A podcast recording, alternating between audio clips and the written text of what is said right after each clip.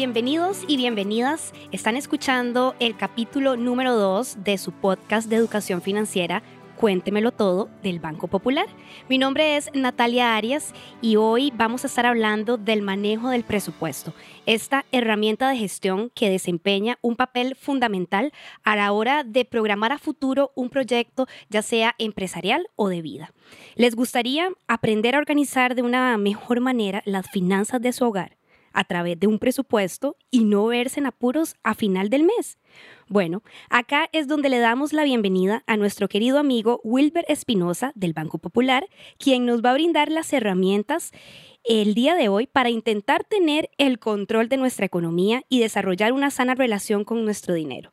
Wilber, bienvenido, es un placer tenerte por acá. Gracias, Nati. Muchísimas gracias a, vos por recibirme y de igual manera a las personas que me están, eh, nos están viendo y nos están escuchando. Bueno, Wilber, estamos hablando hoy del presupuesto, esta famosa palabra que la hemos escuchado muchísimas veces en un montón de lugares.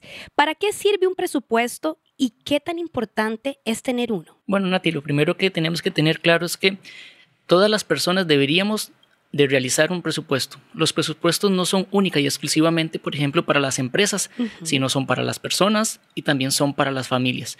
Es sumamente importante y valioso perderle el miedo a la construcción de una herramienta. A veces no necesitamos tener grandes plataformas tecnológicas para desarrollar nuestro presupuesto, sino en este caso lo que hacemos es tener, por ejemplo, una hoja, un lápiz, un lapicero, una calculadora o una computadora, montar algún tipo de herramienta en Excel o quizás existan algunos apps donde nos podamos apoyar, pero definitivamente realizar un presupuesto tiene que ser un principio fundamental en temas de educación financiera. Le diría casi que es un hábito necesario y constante a lo largo del tiempo. Muy bien, Wilbert. Ya me dijiste cuáles son estas herramientas físicas, ¿verdad? Para yo empezar a armar mi presupuesto. Ahora la pregunta es, ¿qué debo de incluir en este presupuesto? Todo todos mis gastos. Por ejemplo, el ahorro se debería de meter en este presupuesto. ¿Cómo se puede calcular a la hora de considerar los ingresos, por ejemplo? Muy bien, Nati. Hay que tener varias cosas claras. En primera instancia, perderle el miedo a la construcción de este tipo de herramientas. De igual forma, la herramienta no es solamente, por ejemplo, para una empresa. La herramienta es para utilizarla a nivel personal, también para utilizarla a nivel familiar. Básicamente, ¿qué es un presupuesto? Un presupuesto es mi radiografía mensual o mi radiografía anual de ingresos y de gastos. A veces, por ejemplo, no tomamos en cuenta ciertos rubros que son importantes y que podrían beneficiar o tal vez perjudicar mi presupuesto. Por ejemplo, yo tengo, para las personas que son asalariadas, la persona tiene su salario llamémoslo en este caso, su salario bruto. El salario bruto quiere decir su salario sin ningún tipo de rebajos. ¿Qué sucede muchas veces? Que la gente llega al banco y nos dice, es que yo gano, no sé, 500 mil colones y esa persona realmente no gana 500 mil colones. Hay que rebajarle un porcentaje del Banco Popular, hay que rebajarle el porcentaje relacionado a la caja. Si la persona eh, tiene un salario mayor a 800 mil colones, hay que rebajarle renta, etcétera. Pero el salario bruto es el salario normal, el que nos promete nuestro patrón. Después viene un salario neto, que es la deducción de cada uno de estos rubros que acabo de mencionar. Pero posteriormente a eso, vienen un sinnúmero de variables que yo tengo que incluir dentro de mi presupuesto. Cosas simples y sencillas, pero que suman. Que hay gente que, por ejemplo, tiene mascotas, no contemplan dentro de su presupuesto el que tal vez tiene que comprar el alimento de la mascota, el que tienen que llevarlos al veterinario, mm. el que tal vez hoy le quisieron comprar ropa, eh, no contemplan, por ejemplo, sus gastos fijos como agua, luz, teléfono, sus préstamos, etc. Entonces, sobre ese montón de variables que yo tengo claro que pago de manera mensual o anual, tengo que empezar a construir específicamente una herramienta que me genere un resultado ese resultado es mi salario líquido. Mm. Sobre ese salario líquido puede ser que mis números estén en verde, mis números estén en amarillo o por lo contrario, mis números estén en rojo. Para cada uno de estos colores, si lo llamamos de esa manera, yo tengo que establecer algunos mecanismos que me permitan o mejorar mi presupuesto o definir planes para cambiar algunos comportamientos financieros que he venido desarrollando. Entonces podríamos decir que a la hora de armar nuestro presupuesto tenemos que fijar prioridades. Prioridades básicas, prioridades de cuáles son las necesidades dentro de mi núcleo familiar, prioridades desde pensar tal vez en alguna emergencia de salud eh, o tal vez tener ahí como un colchón, ¿verdad? El famoso colchón que nos puede atajar para solventar alguna necesidad médica. Todas estas prioridades son importantes a la hora de ir armando nuestro presupuesto sin dejar nada por fuera. Es correcto. Como visualizarlo a futuro. Exactamente. Vacaciones, hasta un viaje, si uno quisiera, eh, o si quiero darme, qué sé yo, un gustito, el famoso un gustito, el famoso me lo merezco, yo trabajo para esto. Eh, yo puedo poner dentro de mi presupuesto un Play 5, por ejemplo. ¿Por qué no? Exactamente.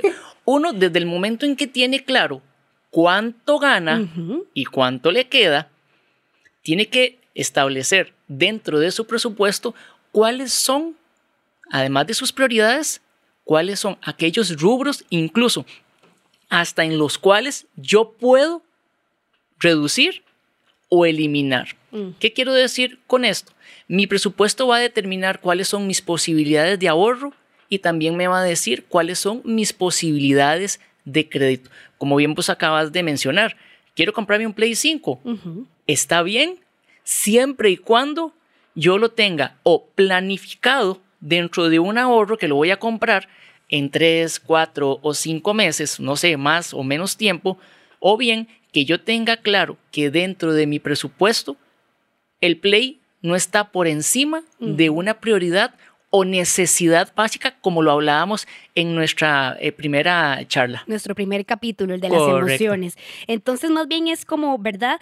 Hacer mi presupuesto aprendiendo a conocerme, ¿verdad? Tengo que saber hasta dónde, también como ponerme un límite y evitar ir a lugares tal vez donde me generen una inquietud emocional, como lo hablábamos en el capítulo pasado, que no me vaya a generar como una necesidad en donde realmente no estoy necesitando eso, ¿verdad? Y ser bastante estrictos, creo yo, con el presupuesto. Yo, yo me lo imagino como una cajita mágica en donde uno debería de ir y consultarle el presupuesto si realmente se puede o no se puede, ¿verdad? Como este famoso que decimos, me lo merezco, y la palmadita en la espalda, pues a veces no, no es el momento. Sí, correcto. Es más, como quería mencionarles lo siguiente, vamos a, a visualizar, ojalá, no sé, en una hoja o en nuestra mente lo siguiente. Como les decía de inicio, un salario bruto con rebajos, los rebajos de ley. Después, esos rebajos me dan o me generan a mí un salario neto. Ahora, ¿qué tengo que contemplar en todo esto? Algunos gastos fijos que no me puedo quitar, de encima. Por ejemplo, un gasto, yo puedo poner una gran variable que diga gastos fijos. Por ejemplo, agua, luz, corriente, cable, Netflix, Spotify. Entonces, eso, todos los que acabo de mencionar son subvariables, pero la variable son gastos fijos. Eso significa a nivel de mi presupuesto un porcentaje. Otra variable, ¿cuál es? Por ejemplo, comestible. Entonces, en comestible yo pongo eh, supermercado, pongo verdurería, pongo carnicería. Lo básico. Exactamente. Eso es lo que acabo de mencionar igual. Son subvariables dentro de la parte de comestible. Ya eso me suma otro porcentaje. Entonces, sumo gastos fijos más este tipo de comestibles. Ya tal vez ahí llevo un 30%. Ahora, viene algo muy importante, Nati. Y igual las personas que nos están viendo y escuchando. El tema de los préstamos. ¿Qué tengo que meter dentro de los préstamos? Todo. El préstamo personal, el préstamo de la casa, el préstamo del carro, que se llama préstamo prendario, el préstamo que le estoy haciendo a un familiar o que un familiar me hizo a mí, el préstamo con tal vez un prestamista o que tal vez tengo un crédito en un almacén o tengo un crédito en un supermercado. Y muy importante, voy a decirles dos cosas que para mí son fundamentales. Lo primero, en todo presupuesto, si yo soy fiador, yo tengo que contemplar dentro de mi presupuesto el monto en el que yo en este momento estoy siendo fiador. Esto quiere decir que si Nati, Nati me pidió que la fiara, y ya ¿Qué yo problema? sé. Sí. ¿En qué te metiste, Wilber? Bueno, vamos a ver. Porque aquí hay un, hay un aspecto de confianza, incluso de emocional, de amigos, de, familia. Exactamente. Entonces, Nati me dice a mí, Wilber, necesito que usted sea fiador mío por un millón de colones. La cuota es de 30 mil. ¿Qué hago yo? Bueno, yo soy el que decido si soy fiador de Nati, pero esos 30 mil colones, aunque Nati los vaya a pagar, yo tengo que meterlos dentro de mi presupuesto. ¿Por qué? Porque si Nati no paga, a mí es el que me corresponde. Si no, yo voy a tener problemas, igual que ella, de cobros judiciales, de embargos. Y el día de mañana, quizás yo con mi pareja o con mi familia, como hablábamos en nuestro primer capítulo, tal vez tengo un sueño, lo estoy materializando en una meta, pero esa meta se va a ver imposibilitada si yo quedo manchado ante la SUGEF o sobre la entidad financiera que regula todas las entidades financieras. Y algo de igual forma muy relevante en este aspecto, Nati. Las personas estamos acostumbradas a sobreendeudarnos, a sobrepasar nuestra capacidad de pago. Las personas no deberíamos sobrepasar un 35 o a un 40% de nuestros ingresos a través de préstamos. Pero en la realidad hay personas que tienen un 50 o un 60% de su capacidad comprometida. Así es, yo creo que es importantísimo conocerse, conocerse bien, porque si usted ya se logra conocer bien, ya está un poco más capacitada y preparada para empezar a armar su presupuesto. Y como decís vos, Wilber, tener en cuenta siempre em, cuáles son todas mis deudas, identificar las tasas de interés, los plazos, los montos, ¿verdad? Ser organizado. A mí me interesaría saber, porque yo lo he escuchado, pero de repente como que nadie me lo ha explicado con palabras sencillas para poder identificar cuáles son esos famosos gastos hormiga.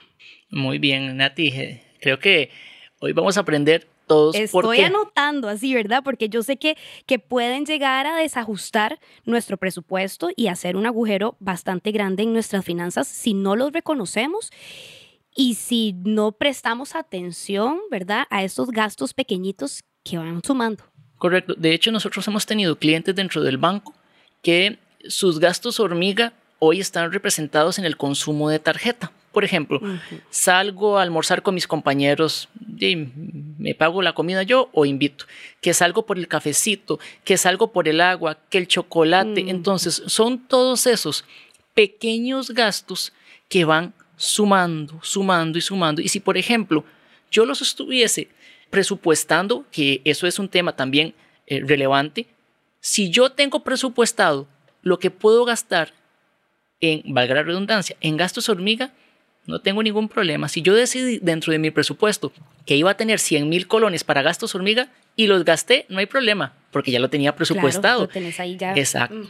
Pero si yo empiezo a consumir estos gastos hormiga con mi tarjeta, con mi tarjeta, no los mido, no los pago, etcétera, pierdo el control, llega a final de mes y cuando llega el estado de cuenta mm. de mi tarjeta, usted dice, pero ¿en qué momento mi tarjeta creció tanto, esto está mal y empiezo a llamar al banco como nos pasa con muchos clientes. Exactamente. ¿Qué es lo que está pasando acá? yo no sé qué, por qué me están cobrando eso si yo no.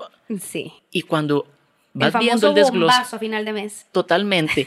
y usted se sorprende. Claro. Y además de sorprenderse, se asusta y además de asustarse, empieza a generar ansiedad. Exacto. ¿Qué pasa aquí también, Nati? Que eh, las personas nos dejamos llevar como hablábamos en nuestro primer capítulo. Por impulso. Exactamente, por ese impulso, por esa emoción, etcétera. Pero si yo tengo presupuestado que voy a salir ocasionalmente a comer, esporádicamente me voy a ir a, comprar, no sé, eh, el cafecito, me voy a ir a dar esos permisos, no voy a tener ningún inconveniente. Y vamos a encontrar también una paz mental y emocional, porque también estar viviendo con ansiedad y llegar a cortos tan a fin de mes y que te toque por sorpresa no es agradable, no es saludable. Correcto. Por ejemplo, yo siempre le digo a las personas, hagan lo siguiente. Todo aquello que es constante, al menos en gastos hormiga o cualquier otro tipo de gastos, todo eso que es constante, multiplíquenlo por la cantidad de veces que lo hacen en una semana o en un mes. ¿Qué quiero decir con esto? Ya me está empezando a dar calor. Ya, ya me empezó a, mí a generar eh, algo en el cuerpo porque, exacto, uno no lo toma en cuenta, uno no lo va llevando día con día. Correcto. Por ejemplo, nosotros tenemos un caso eh, ya identificado donde esa persona nos dice a nosotros, Wilber, tengo una situación en particular. Todos los días yo tengo que consumir una gaseosa. Todos los mm. días. Esa gaseosa cuesta 700 colones. Entonces, hagamos el ejercicio en nuestro carro, en la casa, etc. ¿Cuántos son 700 colones? Hoy 700 colones, alguien puede decir, 700 colones no es nada, mm. porque es lo que yo uso para los buses, ida y vuelta, o me compro un chocolate. Pero si usted lo hace constante, entonces multiplique esos 700 colones por 365 días, son aproximadamente unos 252 mil colones esos 252 mil colones, ¿para qué nos estuviesen sirviendo en este momento? Mm, Tal vez para abonar un crédito, para cancelar nuestra tarjeta, para irnos a la playa, como bien vos decías al inicio, esos ahorros que tenemos que tener como para o emergencias o para ir a la playa, etcétera, se pueden ver representados si nos socamos la faja. Mm. Repito, no es que no nos demos ciertos permisos, pero hay que luchar con lo que ya conocemos que afecta nuestro presupuesto. Así es. Dicen que hay que amar con el corazón y hacer negocios con la cabeza. Los problemas ocurren más bien cuando amamos con la cabeza y hacemos negocios con el corazón, porque a veces pensamos, Wilber, que somos muy racionales a la hora de pensar en nuestras finanzas y la verdad es que no siempre es así, más bien somos muy impulsivos, instintivamente impulsivos.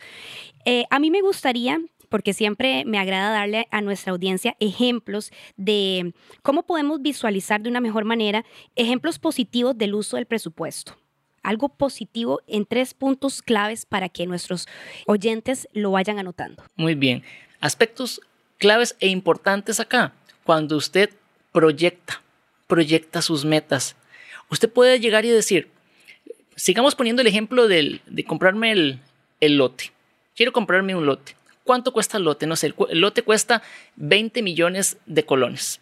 Si en este momento yo tengo claro que el lote lo voy a comprar en cuatro o cinco años, yo tendría que estar ahorrando o al menos simulando la cuota bancaria de esos 20 millones para que cuando lleguen los cuatro años yo tenga una prima superior al 20 o 25%. ¿Y qué va a suceder en ese caso? Mi cuota va a bajar. Y además de que mi cuota va a llegar y va a bajar, yo voy a tener mayor tranquilidad porque no voy a sentirme tan presionado o presionada para pagar ese monto mensual. Algunos otros casos eventualmente de éxito. Usted tiene carro usted quiere cambiar del carro. Todos en algún momento queremos cambiar el carro porque Tal vez en nuestro deseo o confundido con una necesidad, ya nuestro carro ya no sirve. Viera ese carrito, ya está viejito, pobrecito. Yo le puse nombre y le puse cualquier nombre. Queremos cambiar ese carro. Exactamente. Entonces, ¿cuáles son ejemplos positivos que yo conozco? Las personas que aprenden también a proyectar. Por ejemplo, hoy el carro de Nati, Nati tiene carro, entonces supongamos que el carro de Nati cuesta 2 millones de colones, pero Nati dice, es que yo quiero comprarme un carro dentro de dos años. Nati, ¿qué quieres comprarte? un carro que posiblemente dentro de dos años va a costar 5, pero el tuyo se va a depreciar, tal vez va a costar millón y medio, el otro va a costar 5. ¿Qué tiene que tener claro usted? Que tiene que ahorrar durante los dos siguientes años 3 millones y medio. Usted agarra la cantidad en tiempo o en meses, lo divide entre esos 3 millones y medio y ese tiene que ser su compromiso fijo mensual. De igual manera, hay algunos otros casos de éxito que yo conozco en donde las personas que ya tienen su casa o tienen eh, ya una propiedad empiezan a ahorrar un porcentaje del valor de sus casas para pagar impuestos territoriales, para pagar arreglos, porque todos, por ejemplo, con las lluvias, con cierto el deterioro normal que tiene una casa, todos experimentamos eso. Entonces, ¿qué es lo que se tiene que hacer, por ejemplo, en el caso de las casas? Si una casa cuesta, por ejemplo, 40 millones de colones, yo tengo que ahorrar anualmente el 1%. Ese 1% son 400 mil colones. Esos 400 mil colones me ayudan para pagar arreglos, impuestos territoriales, pero es que yo no tengo que ahorrar los 400 mil colones por mes. Tengo que ahorrarlos al año. Entonces, agarro los 400 mil colones y los divido en 12 meses. Eso sí, tiene que ser un compromiso, Nati. ¿Por qué? Porque en mi presupuesto los pagos de impuestos territoriales son fijos. No los puedo evadir, no los puedo eliminar, los tengo que pagar. Así es, es exactamente como lo dijo al principio Wilbert, como un hábito, un hábito en donde se necesita disciplina y también práctica. Eh, hoy estamos hablando del presupuesto o control financiero. Muchísimas gracias por estar con nosotros y esperamos que estas recomendaciones y todos estos consejos que les compartimos en este capítulo les hayan servido para mejorar sus finanzas. Nos escuchamos en el próximo capítulo acá en su podcast de educación financiera del Banco Popular.